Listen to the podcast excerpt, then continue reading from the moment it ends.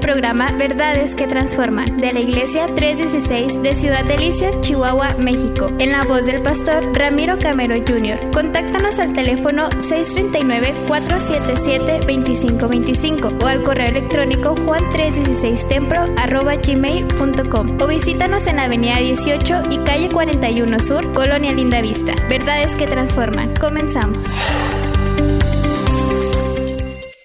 Vamos al Evangelio de Mateo, Mateo capítulo 11, versículos del 1 al 6, Mateo 11 versos 1 hasta el 6. Mateo 11, 1 y dice, cuando Jesús terminó de dar instrucciones a sus doce discípulos, se fue de allí a enseñar y a predicar en las ciudades de ellos. Y al oír Juan, Juan, este Juan, no es Juan el apóstol, es Juan el Bautista, quien le iba a preparar el camino al Señor, dice, y al oír Juan en la cárcel, Juan está en la cárcel, los hechos de Cristo, le envió dos de sus discípulos, dos de los discípulos de Juan, no discípulos de Cristo. Juan envía dos discípulos suyos para que le pregunten, ¿eres tú aquel que había de venir o esperamos a otro? Y respondiendo Jesús les dijo, id y hacer saber a Juan las cosas que oís y veis. Los ciegos ven, los cojos andan, los leprosos son limpiados, los sordos oyen, los muertos son resucitados y a los pobres les es anunciado el Evangelio. Y bienaventurado es aquel que no hallare tropiezo en mí. He titulado el mensaje de hoy, cuando sucede lo inesperado. Repito, he titulado el mensaje de hoy, cuando sucede lo inesperado o cuando lo inesperado sucede. ¿Por qué menciono esto? Porque de repente aquel Juan llamado por Dios está en la cárcel inesperadamente. No se lo esperaba y termina en la cárcel y es trágico lo que pasa con Juan. Pero hablemos de un, por un momento de este Juan el Bautista. ¿Quién es Juan el Bautista? ¿Por qué se le llama Juan el Bautista? ¿De dónde proviene Juan el Bautista? Juan el Bautista era hijo de Elizabeth y Zacarías. Elizabeth era prima, era familiar de María, la madre de Jesús. Así que este Juan era primo del Señor Jesús. Pero este Juan no por ser familiar del Señor Jesús tenía una misión especial, sino que los profetas hablaron acerca de él, hablaron de él que le prepararía el camino al Señor Jesús. Había un periodo de silencio o hubo un periodo de silencio entre el Antiguo Testamento y el Nuevo Testamento, un periodo como de 400 años de silencio donde Dios no habló al ser humano. Y de repente aparece este Juan en el desierto, introduciendo de nuevo un mensaje de esperanza, de salvación. De nuevo aparece, por así decirlo, la voz de Dios por medio de un hombre hablando en el desierto y diciendo, arrepiéntanse generación de víboras, conviértanse de sus malos caminos, el reino de los cielos se ha acercado. Aparece este Juan hablando acerca del Evangelio y hablando de salvación. Y la Biblia dice que todos los que a él venían y le oían y creían en este mensaje también eran bautizados para arrepentimiento en el río Jordán. Hace unas, eh, eh, una semana, el jueves, yo hablaba acerca del bautismo de Juan, pero también del bautismo en el Espíritu Santo. Y la Biblia nos dice que Juan fue un hombre poderoso de Dios, el que le preparó el camino. Era la voz que clamaba en el desierto fuera de Jerusalén para preparar el camino del Señor. Dijimos, Juan bautizaba en agua, pero también Juan dice, yo les bautizo en agua para arrepentimiento, pero detrás de mí viene uno más poderoso que yo, el cual no soy digno de llevar su calzado ni desatar la correa de las sandalias de sus pies, porque él es más poderoso que yo. Y dice, y él les va a bautizar con Espíritu Santo y fuego. Este Juan el Bautista le decía a la gente que Jesús era el Cordero de Dios que quitaba el pecado del mundo. Cuando Jesús vino para ser bautizado en agua por Juan, Juan le dijo, no, Si yo necesito que tú me bautices, yo necesito ser bautizado por ti. Juan le decía a sus discípulos, es necesario que yo mengüe para que Él crezca.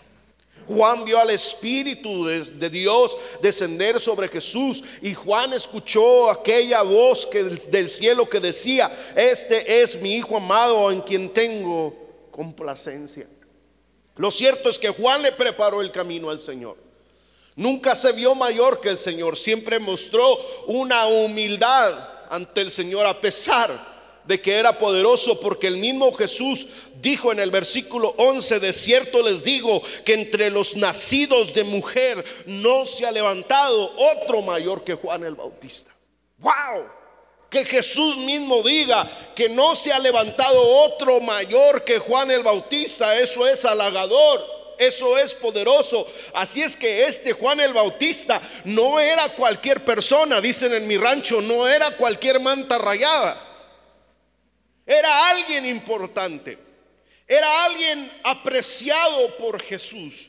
Aparte de que era su familiar, era alguien quien se había asociado en el ministerio con él y le había abierto el camino, le había preparado el camino. Pero al leer la historia también podemos ver y entender que este Juan el Bautista está ahora en una prisión. Según Mateo 14:3 la situación es la siguiente por la cual él está en la prisión. Juan el Bautista reprendió sin miedo, sin temor alguno al rey Herodes, porque Herodes había tomado la esposa de su hermano Felipe y le señaló su pecado y le dijo que estaba en adulterio. Entonces el rey Herodes se enojó y lo mandó enfurecido a la prisión, lo arrestó y lo puso en una cárcel. Y de repente aquel que preparaba el camino para el Señor, de repente aquella voz que clamaba en el desierto, de repente aquel que bautizaba en agua para arrepentimiento, de repente aquel primo de Jesús está en una cárcel. Algo inesperado sucedió. No se lo esperaba. Y a veces en la vida a nosotros nos suceden cosas que no estaban planeadas, que no esperábamos como la pérdida o la muerte de algún ser querido, la pérdida del trabajo, que el negocio se viene abajo, que el proyecto que tanto anhelabas y deseabas no se lleva a cabo. De repente algo que no esperabas, que no estaba programado, que no estaba planeado, sucede. ¿Y qué hacemos cuando aquello que no estaba planeado sucede? Al leer esta historia podemos asumir que, Juan eh, en medio de la oscuridad de aquella celda, muy probablemente su espíritu se deprimió. Su fe atravesaba un momento gris y se encontraba entre la duda y la verdad. Por otra parte, también parece extraño que si Jesús el Mesías, quien era su primo, no viniese, parecía raro que no viniese a derrotar al gobierno tirano de Herodes y lo liberara, pues era su amigo, era su primo. Y muy probablemente, por eso Juan envió a sus discípulos para preguntarle a Jesús si él era el Mesías o deberían buscar a otro porque su fe estaba atravesando un momento difícil y tal vez se encontraba deprimido y dudando. Y vemos que al enviar a sus discípulos nos revela por un momento que tal vez dudó. Yo le pregunto, ¿alguna vez has dudado de Dios, de sus planes, de sus propósitos? A veces como creyentes, la mayoría de nosotros atravesamos irregularidades en la vida, momentos difíciles, nadie está exento, circunstancias adversas, negativas en la vida. Y es a veces natural dudar cuando estamos pasando por momentos difíciles. Pero déjeme decirle y hacer esta aclaración y esta afirmación que si Dios no es más grande que nuestras dudas, entonces no es lo suficientemente grande para ser nuestro Dios. Si Dios no es más grande que nuestros problemas, es decir, yo no estoy diciendo que Dios no sea más grande que los problemas. Si yo no tengo la capacidad de entender que Dios es más grande que mis problemas, es decir, si yo no tengo la capacidad para entender que Dios es mayor que mis dudas, entonces Dios no es lo suficiente grande para ser mi Dios. Y la idea principal de este mensaje es que aprendamos de este pasaje, primero, que no importa qué o quiénes seamos, no tenemos garantizado nuestro final imaginado en este mundo. Segundo, que a veces en la mayoría de las ocasiones los planes de Dios son diferentes a nuestros planes. Y las conclusiones que yo haga preconcebidas del plan de Dios pueden generar dudas cuando un creyente experimenta un cambio en su, en su vida, en su familia. Por lo tanto, independientemente de los cambios que parezcan correctos o, incorrectos en la vida, el creyente nunca puede olvidar que los caminos de Dios son más altos que nuestros caminos y que los pensamientos de Dios son mejores que nuestros pensamientos y que el plan de Dios es perfecto, que el plan de Dios es excelente. Pero ¿qué hago cuando lo inesperado llega a mi vida, a mi familia? ¿Qué debo hacer cuando sucede algo que yo no esperaba, que yo no planeaba? Lo primero que quiero aconsejarte y que tenemos que hacer es que tenemos que recalcular nuestras expectativas. Di conmigo, tengo que recalcular mis expectativas. ¿Qué es una expectativa? Es la anticipación de lo que sucederá. Una expectativa es una fuerte creencia que algo bueno o algo malo va a suceder en el futuro. Por ejemplo, los papás pueden tener la expectativa de que todos sus hijos van a terminar la universidad y se van a graduar de una carrera importante. Pero algo inesperado sucede en la vida y no, no se gradúa.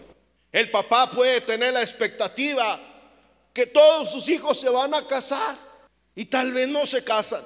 Los papás pueden tener la expectativa que sus hijos se van a casar con alguien de aquí y se van a quedar a vivir aquí y no se terminan casando con alguien de otra ciudad y se tienen que mover de la ciudad. Es decir, nosotros hacemos expectativas como padres, como personas en la vida y a veces las, las cosas no terminan siendo de acuerdo a nuestras expectativas. Y es peligroso hacer expectativas equivocadas, pensar que porque tengo un novio me voy a casar con él o una novia me voy a casar con ella, o pensar que porque me dieron entrada a un trabajo, ahí me voy a quedar toda la vida hasta que me convierta en el supervisor, el jefe, el gerente, qué sé yo, o pensar que porque yo soy pastor, mis hijos van a terminar en el ministerio. No puedo hacerme expectativas predeterminadas sin entender el propósito y la voluntad de Dios. Y a veces como tenemos ciertas expectativas, viene el problema, viene la adversidad, viene la pérdida de algún ser querido, viene la pérdida de aquel trabajo, suceden cosas que no estaban planeadas y de repente nos quedamos así como que, ¿qué está pasando? ¿Será que Dios ya no me ama? ¿Será que Dios trae algo contra mí? ¿Será que Dios me está castigando? ¿Qué está pasando?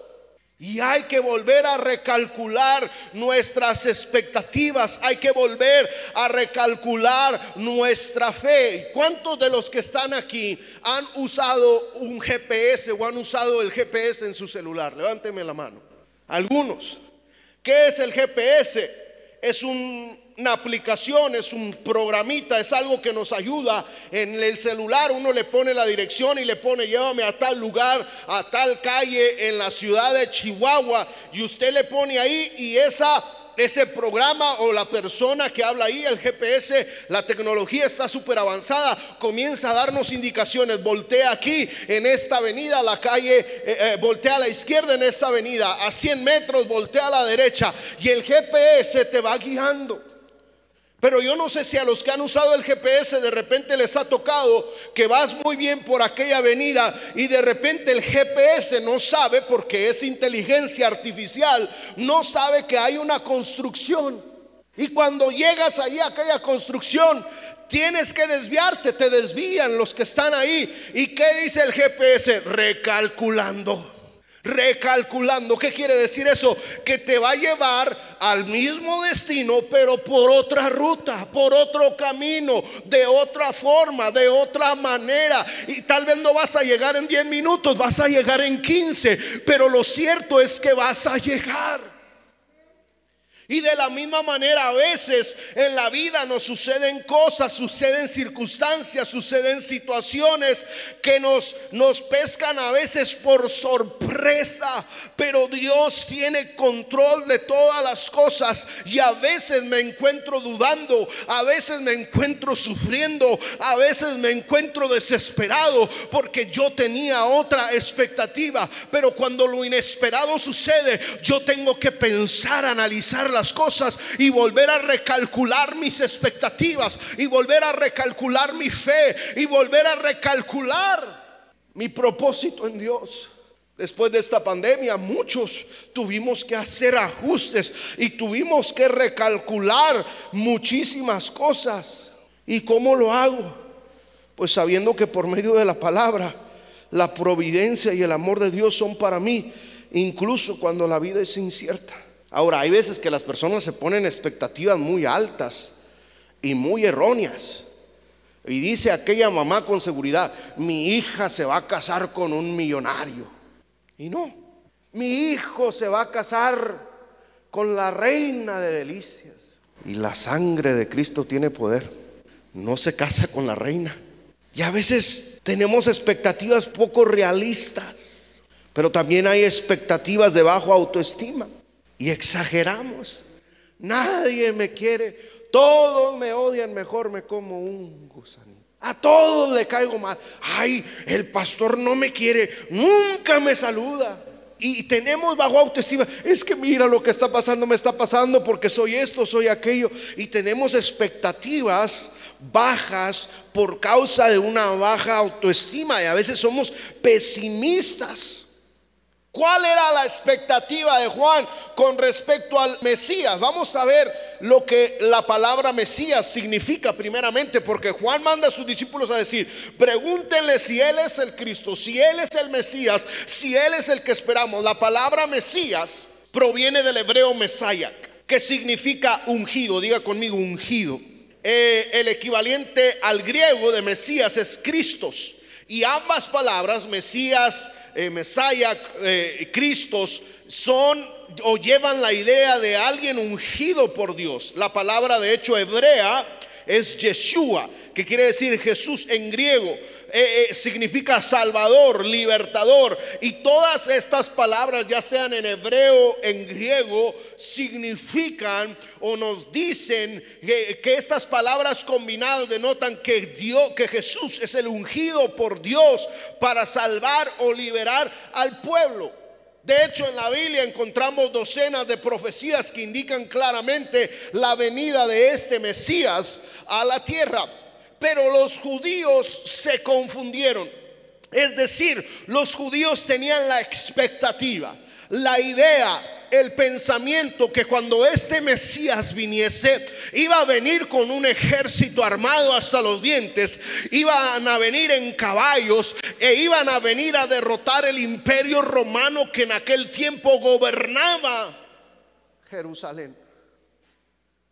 Y cuando vemos la Biblia, Dios no envió a un Mesías para destruir al imperio de Roma, sino que envió al Mesías, al ungido, al Salvador, al libertador, no para liberarlos del imperio de Roma, sino para liberarlos de la esclavitud del pecado, para salvar a la humanidad, para sanar a la humanidad, para traer libertad a los que estaban siendo oprimidos por fuerzas espirituales. Pero los judíos tenían esta expectativa, esta impresión sobre el Mesías. Y parece ser, escúcheme bien, parece ser que Juan el Bautista tiene la misma expectativa, porque cuando vamos a Mateo, capítulo 3, versículo 11 y verso 12, fíjese, eh, eh, Juan dice, yo a la verdad, ya lo leímos, yo bautizo en agua para arrepentimiento, pero el que viene tras mí, cuyo calzado yo no soy digno de llevar, es más poderoso que yo, él les bautizará con Espíritu Santo y fuego.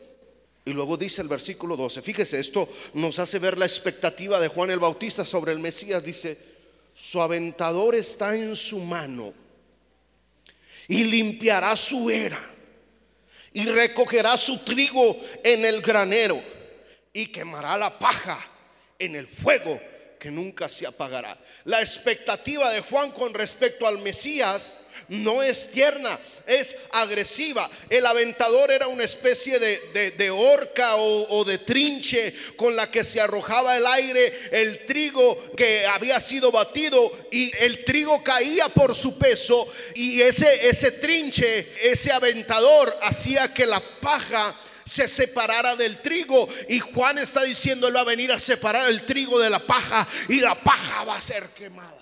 Esa es la expectativa que Juan tiene del Mesías. Entonces Juan esperaba, pudiésemos decir, que Jesús entrara de repente en aquella cárcel y tumbara las puertas y llegara con un ejército y le dijera, ven, levántate mi siervo Juan, te voy a liberar de esta cárcel porque eres mi ungido, porque me has preparado el camino. Pero Jesús no llegaba.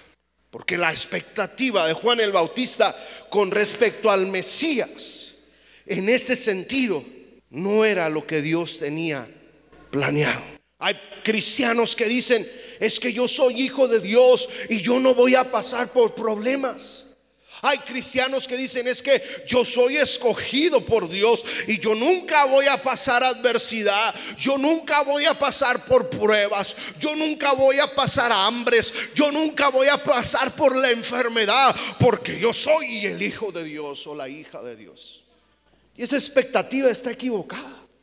Aunque suena bien, aunque suena cristiana, aunque suena como una expectativa de mucha fe y mucho optimismo está equivocada, porque ningún cristiano está exento de pasar por momentos difíciles. De hecho, la Biblia dice y lo decía la semana pasada que la que dice que el reino de los cielos sufre violencias y quienes la arrebatan?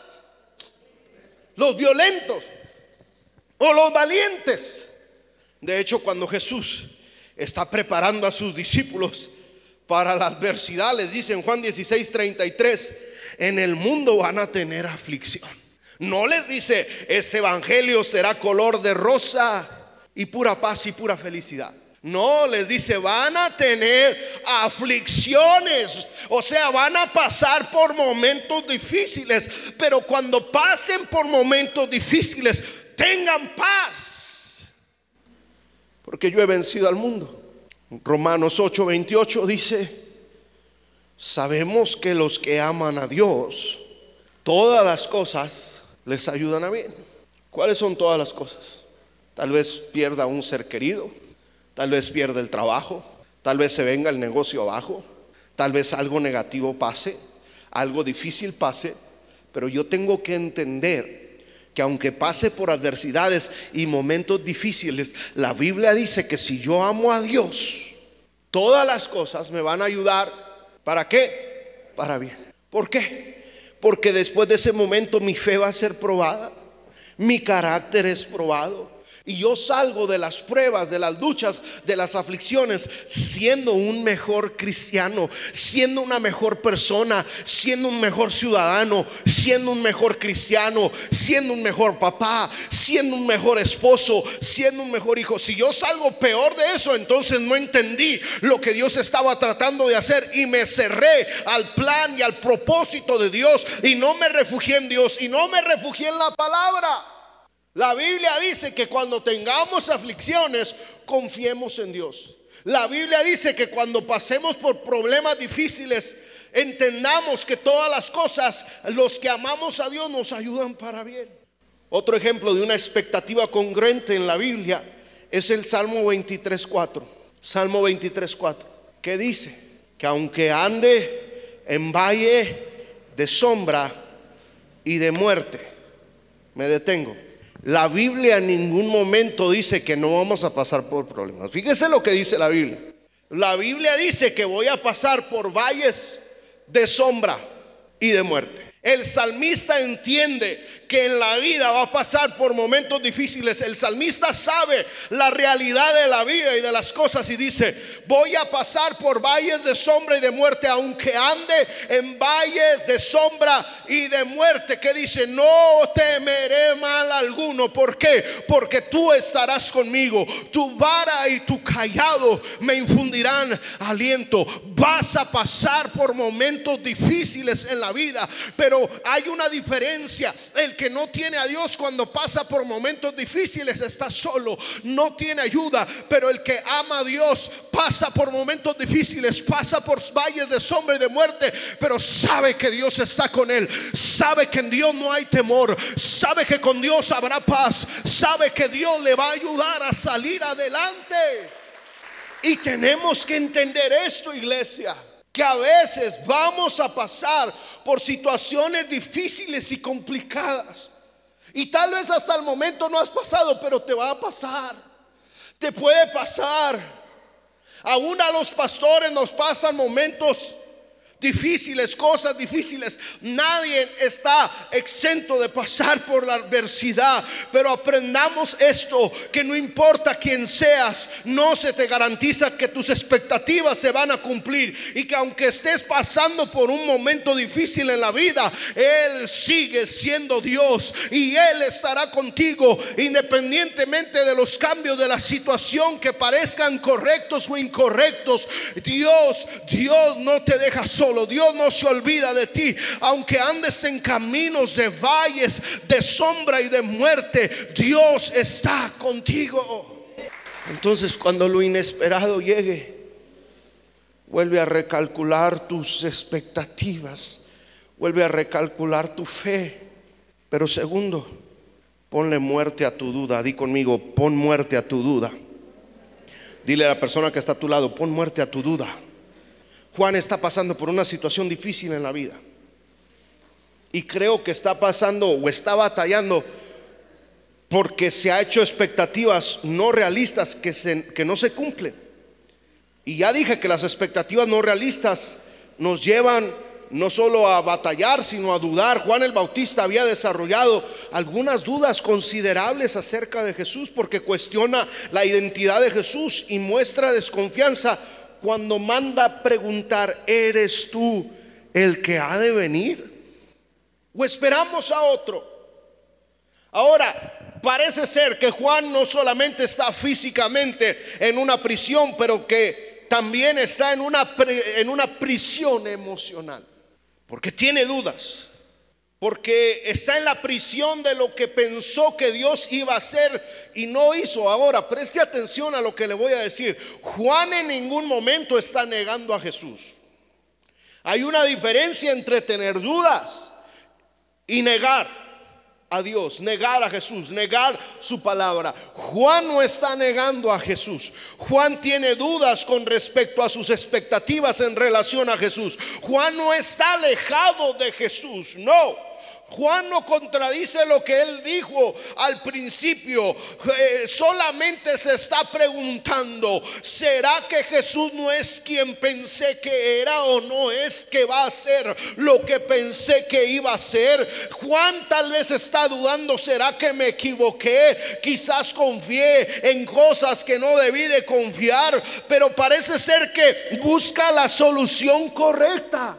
Porque no se queda con la duda, porque no se queda con esta situación sino que corre a quien debe de correr, corre a Jesús. Déjame decirte, cuando estés pasando por un momento difícil y tengas dudas, no corras a otro lugar, o sea, no huyas de Dios, no huyas de la iglesia, sino corre a Jesús. Ve a Dios. Juan el Bautista le dice a sus discípulos, necesito que vayan con Jesús, necesito que lleven esta necesidad a Jesús, necesito que lleven mis dudas a Jesús, porque necesito necesito saber si Él es a quien esperamos. A veces tenemos dudas, a veces estamos pasando por momentos difíciles y vamos al lugar equivocado, vamos con personas equivocadas. No, yo he venido para decirte que en medio de tu problema y de tus dudas, corras a Jesús. Pedro le dijo, ¿a quién iremos si solamente tú tienes palabras de vida eterna?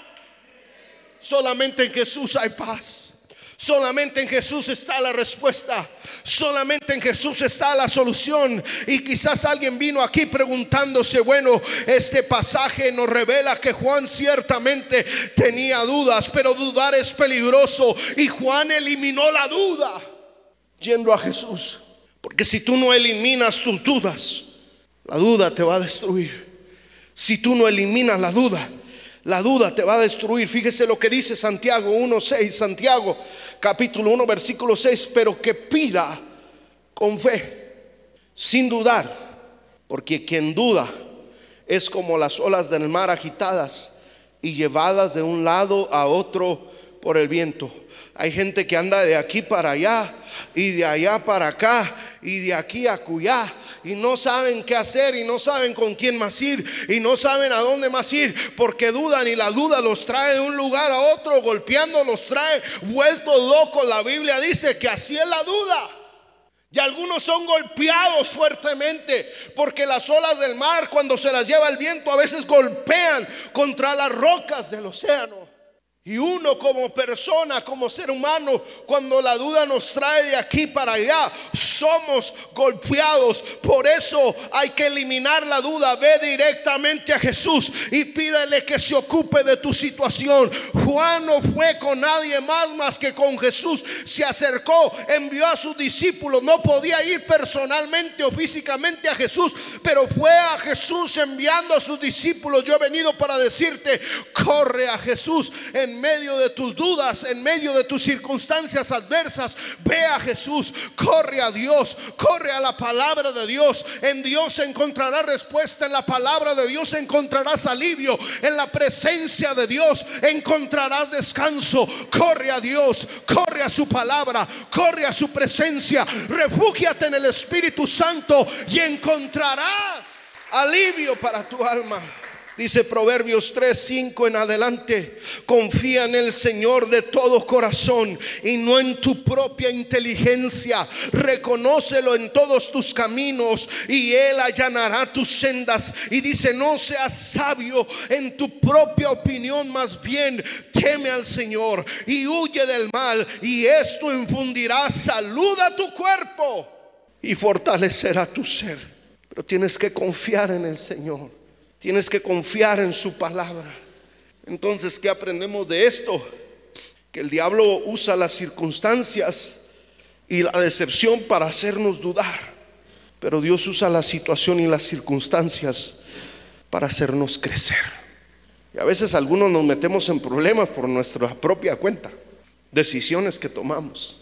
Pero es importante saber que aún en nuestros errores y horrores, Dios encuentra un propósito para enseñarnos algo. Y si nos dejamos enseñar, saldremos siendo mejores. Pero tú puedes permanecer en la prisión de la duda o ponerle muerte a la duda, pero no puedes hacer ambas cosas. O dudas o le pones muerte a la duda, pero no puedes hacer las dos cosas. Entonces, cuando sucede lo inesperado, ¿qué debo de hacer? Volver a recalcular mis expectativas en la palabra de Dios, en Cristo Jesús. Pero segundo, debo de poner fin a mis dudas y en tercer lugar, en medio del problema, en medio de la situación, debo reconocer que Él sigue siendo Dios. Dile a la persona que está a tu lado, tienes que reconocer que Él sigue siendo Dios. Después de que los discípulos de Juan le preguntaron a Jesús si Él era el indicado, si Él era el Mesías, si Él era el Hijo de Dios, Jesús les respondió que sí, pero de la siguiente manera, dice, vayan y cuéntenle a Juan por si tiene dudas, si yo soy el Cristo. Por si tiene dudas, si yo soy el Mesías. Vayan y díganle a Juan es importante. Noten cómo recalca, vayan y díganle a Juan, o sea, le está poniendo énfasis en que es importante que Juan escuche. Dice, díganle a Juan, cuéntenle a Juan que lo que están viendo y oyendo es cierto. Los ciegos ven, los cojos andan, los que tienen lepra son sanados, los sordos oyen, los muertos resucitan y a los pobres se les anuncian las buenas nuevas de salvación. Por un momento la fe de Juan fue puesta a prueba, pero Dios le hizo saber. Por eso Jesús enfatiza, vayan y díganle a Juan, o sea, es importante que Juan sepa lo que está sucediendo. Tal vez estés pasando por un momento difícil, de incertidumbre, gris, incluso pasas por una situación oscura en tu fe, pero yo he venido en esta noche a decirte, Dios me ha dicho que te diga, Dios me dijo, dile a mi gente, dile a Iglesia 316, dile a mi pueblo que yo sigo siendo Dios, que en medio de sus adversidades, que en medio de sus situaciones, que en medio de sus problemas, yo sigo siendo Dios y yo sigo salvando y yo sigo sanando y yo sigo liberando y yo sigo restaurando y yo sigo haciendo milagros y yo sigo haciendo señales y prodigios y yo sigo teniendo un plan y un propósito con mi iglesia. Él sigue siendo Dios y en medio de nuestra adversidad. Este fue el programa Verdades que Transforman de la Iglesia 316 de Ciudad Delicias, Chihuahua, México, en la voz del pastor Ramiro Camero Jr. Contáctanos al teléfono 639-477-2525 o al correo electrónico juan316templo gmail.com o visítanos en Avenida 18 y Calle 41 Sur, Colonia Linda Vista. Verdades que Transforman.